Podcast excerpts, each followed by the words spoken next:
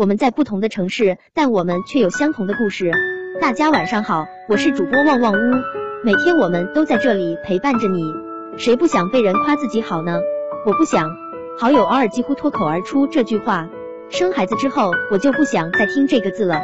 在我印象里，奥尔从未发过脾气，就连被惹到也会温柔的和对方讲道理。而昨天是我第一次看他皱眉。鉴于当时的气氛，大家便不约而同的结束了这个话题。直到今天看他朋友圈转发了一个视频链接，并配文：“当了妈才知道好字一点都不好。”那个视频是听见他说的最新一集重塑，在剧中咏梅语气平淡，甚至没有太多面部表情的讲述了女性普遍的被欺负的一生，要做个好女儿。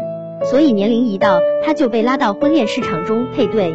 遇到了一个母亲口中诚恳的男人，对她说：“我们好好过。”她答应了，要做个好妻子。所以结婚之后，她就像绝大部分女人一样，怀孕生子，要做个好妈妈。所以在孩子发烧后，她接受丈夫的埋怨，同时自责，随之放弃刚刚升职的工作，回归家庭，一心一意做后盾。然而就在她尽力做了能力范围内的所有事后，婚姻生活还是没逃过俗套的结局。当初诚恳求婚的男人再次诚恳地说：“我们好好的分开吧。”怪他吗？并不，这段感情耗尽了他全部青春，搭上了他的事业，最后连孩子的抚养权他都不配拥有。原因是脱离社会太久，没有固定收入，为了孩子还是判给爸爸好。好字刻在他的额头，像一枚勋章，最终变成了一把斧头，劈头盖脸的向他砍去。几乎付出了所有，得到的却只有满身伤痕。这两天看到一个年轻博主的离婚视频，我觉得非常惋惜。这个女孩特别年轻，当初为了男朋友毅然决然的退学结婚了。婚后生活并不如想象中那样美满，老公欠债，她飞全国各地拍照赚钱；老公生病，她又想在事业上升期辞职，在家陪着。我一直都很佩服那些敢爱的人，但大胆追爱并不代表你要将爱自己的主动权递交到对方手中。产后调理院中有一句特别混蛋的台词，因为你一直说没关系，我就以为真的没关系。妻子体谅老公工作辛苦，于是体贴的默默牺牲。你忙吧，没关系。妈妈想要给孩子更多宠爱，于是习惯性的放弃。你吃吧，没关系。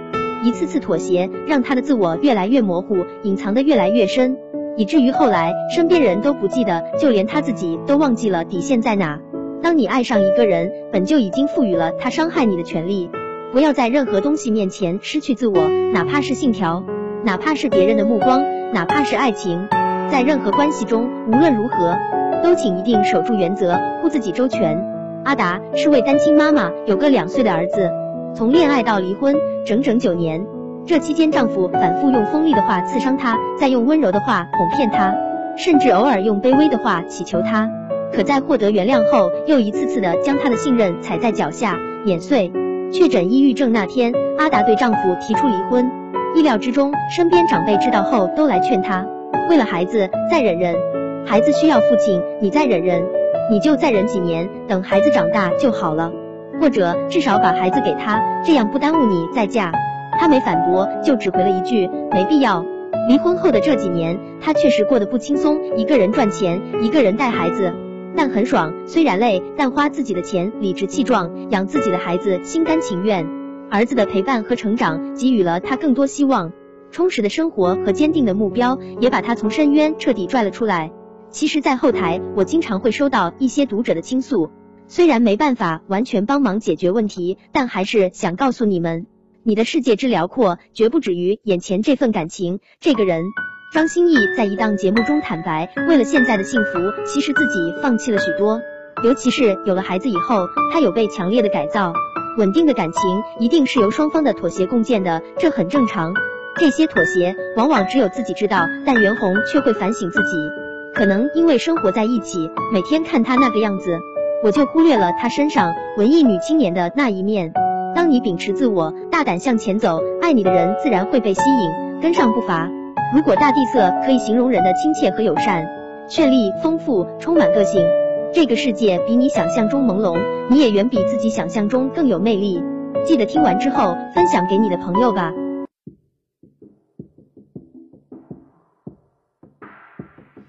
他也是谁的妈妈？女儿啊，妻子啊，朋友姐妹啊，他和他。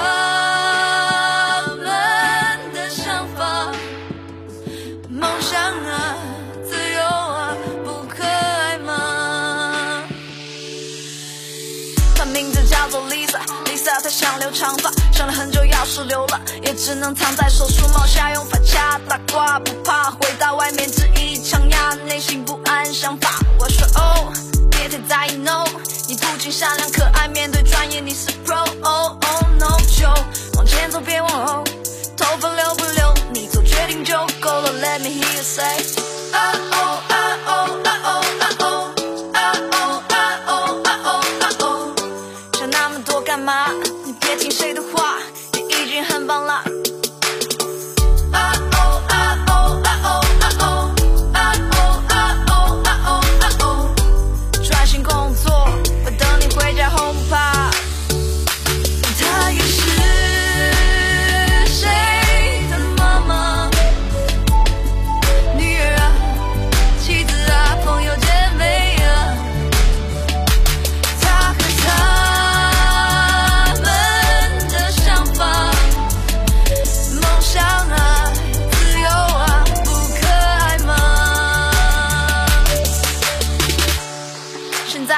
在庭上，陪审团表情严肃的打量，长裤运动鞋梳油头的姑娘，我知道。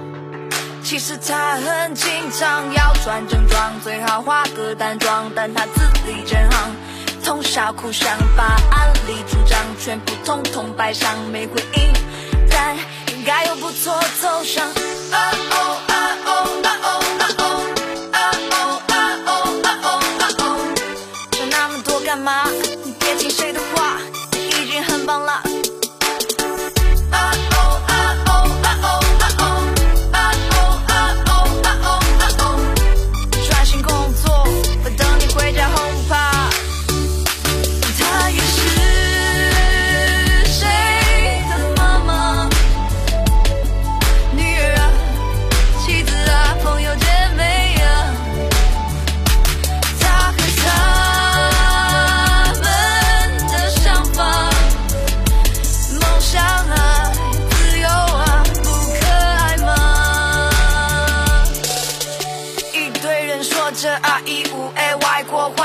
在旁边奋笔疾书头皮发麻。气味腹痛会唱又风嗯汗流到手中受不受控气不沉重。他的爸妈早就说让他回家。不去相信